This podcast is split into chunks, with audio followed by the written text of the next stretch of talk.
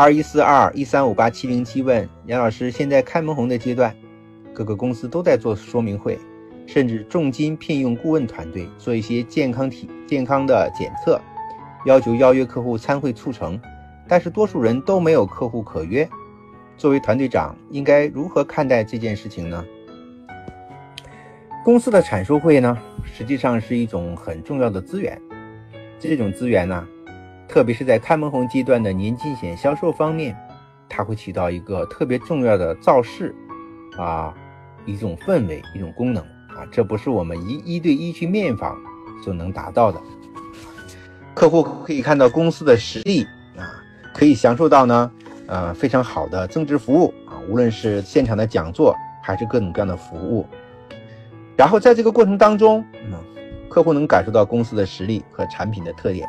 如果他有需要呢，自然就会购买，也省去我们代理人啊在信任这个环节的一些弱项。所以啊，公司的产售会能借用就尽量借用，产售会的功能也会有很多种啊。当然呢，如果非常功利或者特别着急的话，嗯，要把产售会作为促成的手段是最好的。那么促成呢，就会存在很大的问题。就像你说的，多数人都无客户可约。产售会既然是一个促成的动作，那么它之前的开拓呀、经营啊，你就需要持续不断去做。它是一个积累的过程，最后再从过去积累的客户当中去筛选有意向或意向明确的客户来做促成。所以开门红并不是今年有，而是年年都有。开门红的准备时间可以长达一年甚至多年。那么最重要的问题是，你为每一年的开门红提前做了多少准备呢？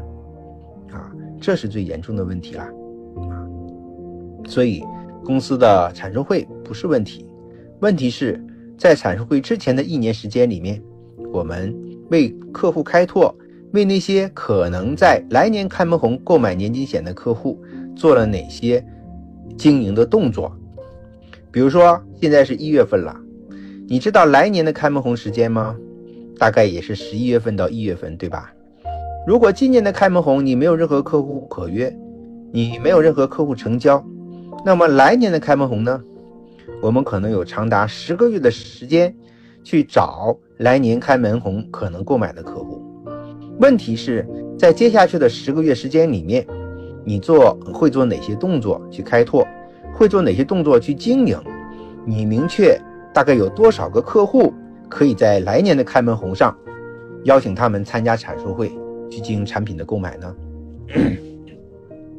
老师回答的意思是说，如果你在现在没有客户可以约，我们的问题是出在前面一个环节，就是在开拓和经营这个环节出现问题。